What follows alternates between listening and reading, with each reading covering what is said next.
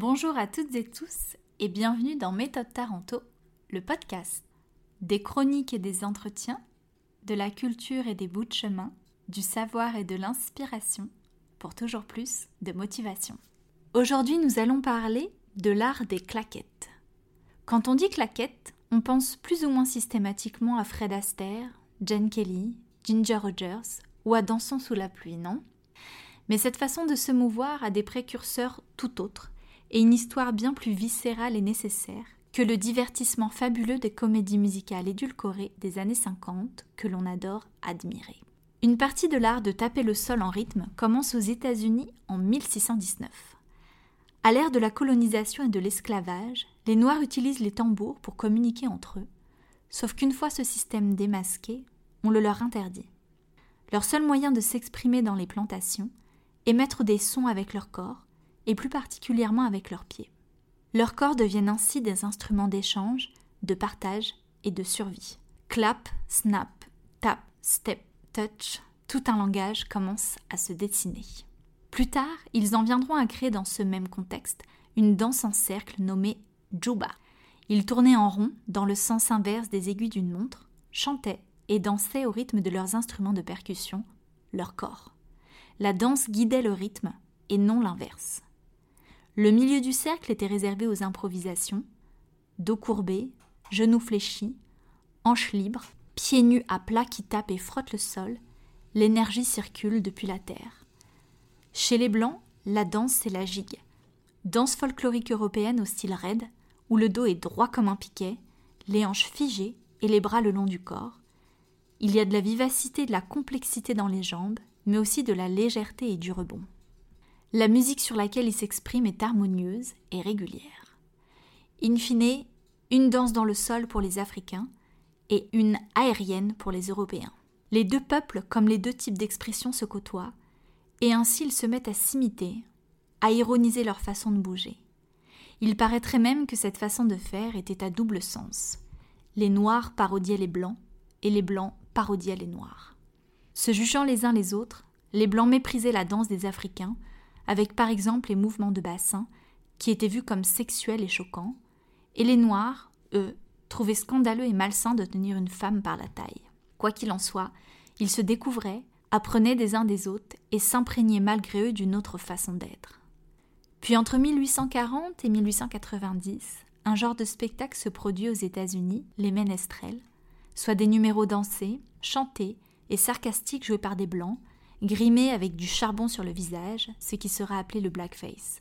Le seul et unique but, faire rire la galerie, en imitant et reproduisant les comportements et la façon d'être des esclaves dans les plantations, s'essayant par conséquent à leur façon de danser.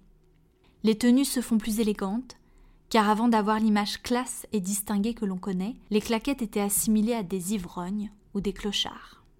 À la même époque à New York, dans le quartier de Five Points, un endroit délabré, infâme dangereux, avec une forte densité de population, des maladies, la pauvreté, le chômage, la violence, deux communautés, entre autres, coexistent dans le même bidonville, les Afro-Américains et les Irlandais qui ont fui la famine de leur pays. Les différents peuples se retrouvaient dans les sous-sols humides, faisant office de salle de danse, où s'improvisaient la gigue irlandaise et le shuffle, danse qui vit le jour dans les plantations, danse des esclaves mélangeant danse folklorique irlandaise et danse africaine. Ça s'imite, se moque, s'approprie, revisite, réinvente, se lit, se mêle. Les claquettes sont nées là, à cet endroit, dans ce contexte, grâce à la fusion de ces âmes dansantes issues de cultures différentes. Une danse rayonne et certains brillent par leur dextérité et leur sens du rythme prodigieux et phénoménaux, dont un certain William Henry Lane, surnommé plus tard Master Juba. Il sera considéré comme le père des claquettes. Les Noirs n'avaient pas le droit de se produire dans les spectacles avec des Blancs, mais Master Juba dérogea à la règle. Il se confrontera aux meilleurs danseurs de ménestrel et sera reconnu comme le roi des claquettes, un style vif, unique, surprenant, et se fera inviter par les troupes de ménestrels les plus célèbres.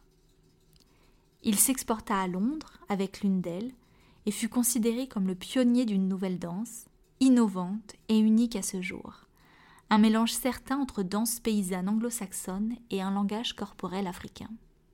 Plusieurs appellations étaient données à cette nouvelle danse en vogue, comme shuffling, stepping, in, flatfoot, mais ce n'est qu'en 1910 qu'on retiendra le nom tap dance, lorsque les bouts de métal seront insérés sous les chaussures, à l'avant et à l'arrière, à bas les sabots aux plaques de bois.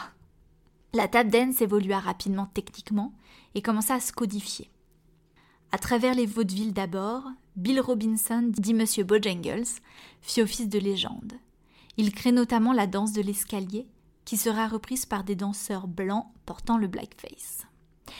Mais c'est à la fin des années 20 que les claquettes s'ancrent dans le paysage américain d'une manière plus étendue, avec les premières comédies musicales qui apparaissent, avec le cinéma sonore et un virtuose des claquettes, j'ai nommé Fred Astaire. Le succès est au rendez-vous et les productions veulent en profiter davantage. Et c'est Ginger Rogers que Frédéric choisira comme partenaire. C'est la naissance d'un couple mythique qui partagea l'affiche de dix films au succès fulgurant. 1930, le succès des claquettes de Broadway fait du bruit jusqu'à Hollywood, qui veut absolument introduire cet art dans ses productions. Des cours sont alors donnés aux acteurs et actrices blancs, et de nombreux films voient le jour avec des ensembles dansés travaillés au millimètre près, loin des improvisations des débuts. De tout jeunes Américains sont déjà des prodiges des claquettes, comme Sammy Davis Jr., Mickey Rooney et la plus connue, Shirley Temple, qui débuta sa carrière à 3 ans et reçut un Oscar à l'âge de 7 ans, un record. Jane Kelly et Julie Garland mêlent ensuite chant et claquettes, sacrée coordination, et dans les années 40, c'est le déclin. D'autres danses font les yeux doux à la comédie musicale. Puis, dans les années 50, une forme de regain, avec notamment le mythique Dansons sous la pluie et la fabuleuse Sid Charis qui crève l'écran. Puis c'est le Festival de jazz de Newport qui remit en lumière cet art en 1962 grâce à Marshall Stins qui invita des artistes talentueux à s'exalter sur scène. Broadway y reproduira plusieurs spectacles et des cours pour amateurs et professionnels du spectacle seront dispensés par des puristes. Même si la création même des claquettes vient d'improvisation, de nécessité d'expression et de forte individualité, il y a un public qui s'y passionne, s'y attelle et y trouve un moyen d'expression qui leur parle et les touche, les anime, et ce, au-delà des frontières. Des spectacles se construiront, ailleurs, autour de l'esthétisme indéniable de cette danse. Les claquettes seront donc passées d'outils salvateurs de communication, d'exécutoire, d'échappatoire et de libération, à art du divertissement aux yeux du plus grand nombre. À tous ces grands artistes qui ont nourri cet art, Master Juba, Bill Robinson, John Bubbles, Jimmy Slide, à qui l'on doit nos fameux slides en jazz ou en hip-hop, Sammy Davis Jr., les Nicholas Brothers, Fred Astaire, Jane Kelly, Sid Charis, Ginger Rogers, Shirley Temple, Eleanor Powell et tant d'autres, qui même s'ils n'ont pas tous su la lumière qu'ils méritaient, ont laissé leur empreinte et apporté leur pierre à l'édifice.